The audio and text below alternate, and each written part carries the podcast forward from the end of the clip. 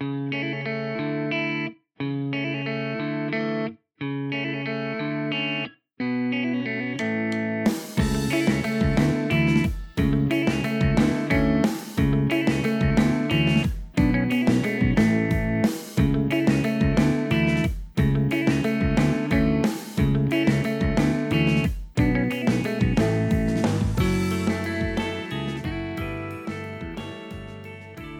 新しい地図帳の見方、お久しぶりです。海星です。おはようございます。いかがお過ごしでしょうか僕の方はまあ、元気かな ずーっと宣伝をしてなかったんですが、別でポッドキャストをやってまして、ドスコイブラザーズの横綱どっこいしょという番組をやってます。雰囲気は全然違うと言っても差し差し支えないぐらい まあ差し支えないよね。逆に言うと全然違うと言っておかないとびっくりさせてしまうかもしれませんが一人ではなくて熊さんという方と二人でまあこの番組も基本的には自由にフリートークやってますがもっとこう AM 的な。まあただ今やねワイド FM とかのね兼ね合いもあって AM 的と言ってインターネットラジオポッドキャストでどれぐらいの方にちゃんと伝わるのかわからないですがまあまた顔色、声色、雰囲気、性格、哲学の違う僕がいると思いますので、ポッドキャストで横綱どっこいしょとかって調べると出てくると思います。出てこなかったらごめんなさい。宣伝初めてなんかな ?2 回目かな？初めてのような気がしてますが、2回目だったらごめんなさい。ちゃんとこう、配信チェック、オンエアチェックをしていないっていうね、えーことがバレてしまいますが、本日は長野県の地図帳の見方をお送りしたいなと思います。信州、信濃、山が多い、住める場所が少ない、海なし県、長野県です。冬季オリンピックですね。冬季オリンピック。冬季オリンピックって早口で言うと、冬季オリンピックって聞こえてますが、2020東京オリンピックではなく、長野オリンピック の話をしますか、えー軽く触れておきましたが、先ほどちらりとま特徴、海なし県、そして山が多いということで、海がないということは、周りが全て陸続きなので、隣り合う県が非常に多いです。日本で一番多い。8県。8県っていうと、日本は47都道府県なので、46分の8ですからね、長野を抜くと。17%およそ2割は長野県と隣接してます。都道府県を5人集めたら1人は長野県と接してる可能性です。集合ピクミンを集めるように笛を吹いてください。集まってきた都道府県1人ずつ何と接してるか聞いてってください。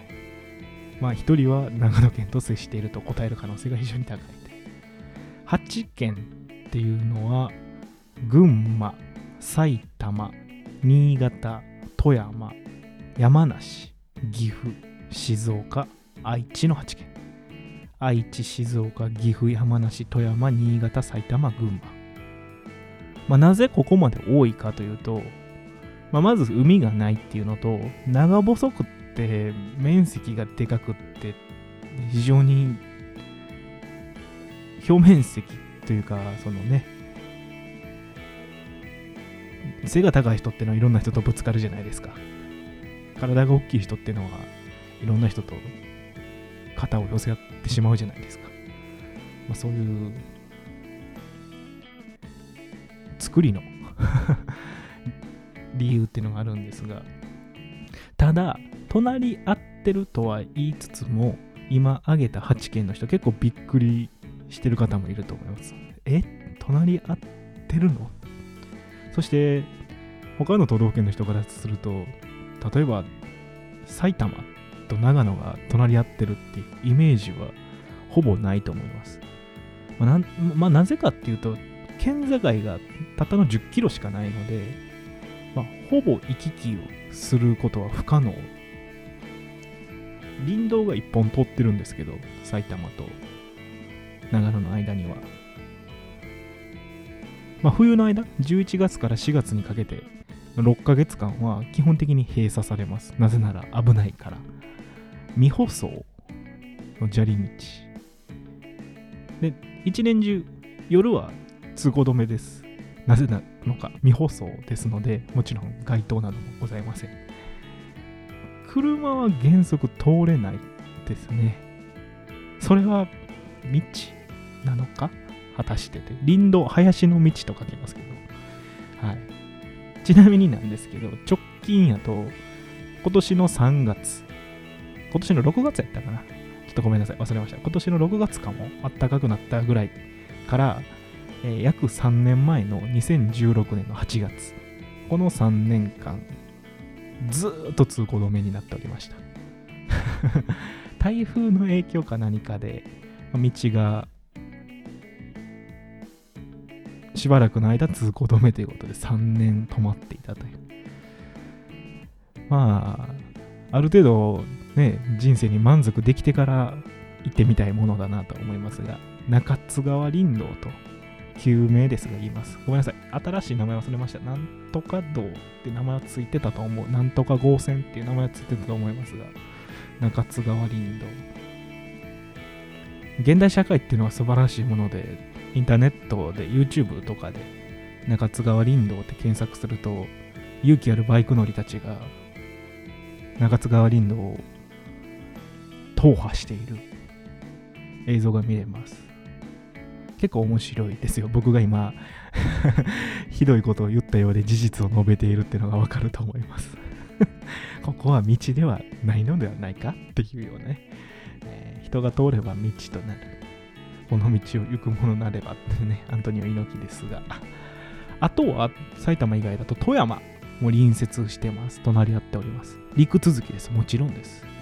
ねただその間には3000メートル級の北アルプスがドーンとそびえ立っておりますので、まあ、富山から長野に、長野から富山に行こうと思うと、まあ、ひとまず登山ですよね。そしてここには道はないと思います。道なき道を登山という、えー、おすすめはしませんが、群馬や福島も面しているんですが、ここも車に関しては無理です。通れないです。一応、えー、ロープウェイとか、ロープラインとかを使うと、行き来ってのはできると言われているんですが、一般人は無理ですよね。これだけで隣接しているという8つの県のうち、富山、埼玉、群馬、福島、8分の4が、まあ、およそね、当たり前のことなんですが、行き来できないということで、隣接してるイメージがあまりない。長野ってちょっとこう、トンと一県で成り立ってるような印象っていうのを僕はもともと受けてたんですけど、まあ、とにかく山が多いです。飛騨山脈に赤石山脈、脈々とそびえ立つ山脈の間に長野団地、長野盆地とか、木曽谷とか、あとはそういった盆地が形成されておりまして、松本盆地とかもそうですね。まあ、長細さが非常に伝わると思うんですが、長細さっていうものをお伝えする、まあ、分かりやすいデータとして、緯度、横の線ですね。長野の南は東京よりも位置的には南に位置します。北は福島県のいわき市とほぼ同緯度。つまり、東京の人は、まあ、ちょっと斜めになってしまいますが、福島のいわきのラインと自分たちがいるところよりも南に長野県が縦には長いと思っていただくと、どれぐらい長いか関東と東北ですからね。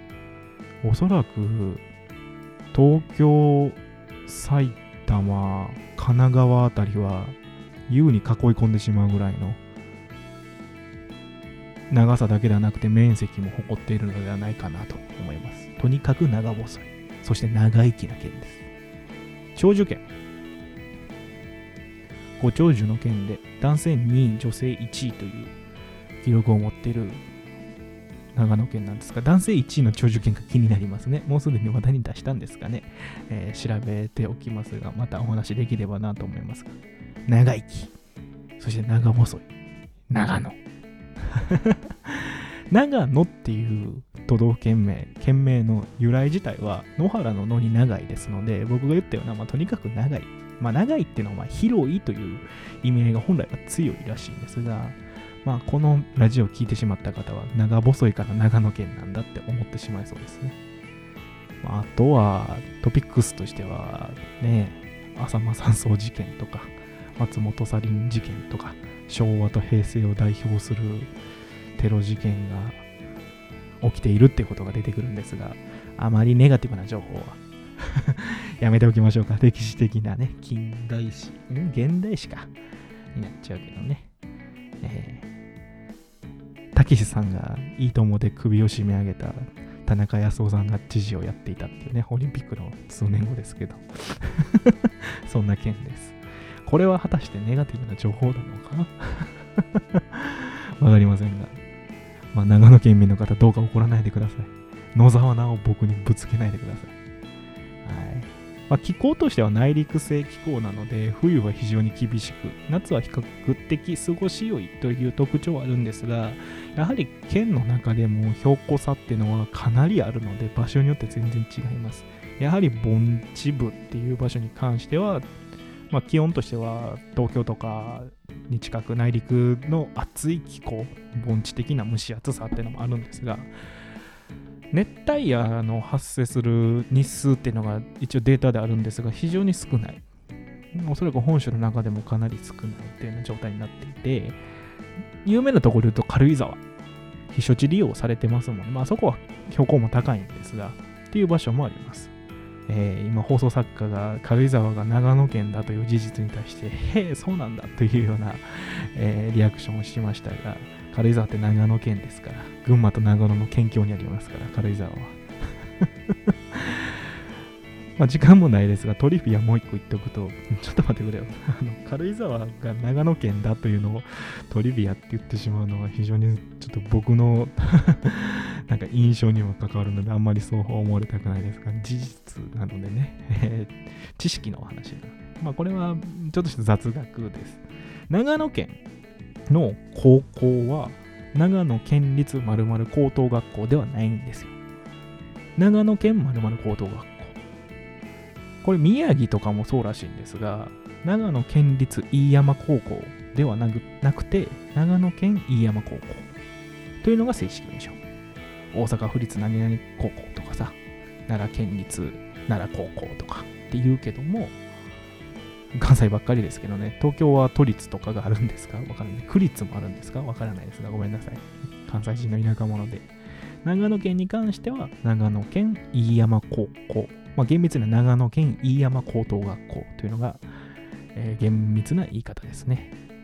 例えで出てきたのが飯山高校っていうのが高校野球好きなのかこいつっていうのが思われてしまいますが、先ほど、えー、同じく県立ではなく宮城県何々高校な、えー、ところの仙台育英高校にこの前1対20で負けてましたが、まあ、仙台育英は私立ですけどね、えー、ごめんなさい。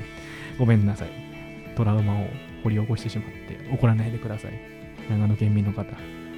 怒らないでください。シナノそばを、熱々の、熱々のシナノそばを僕にぶつけようとしないでください。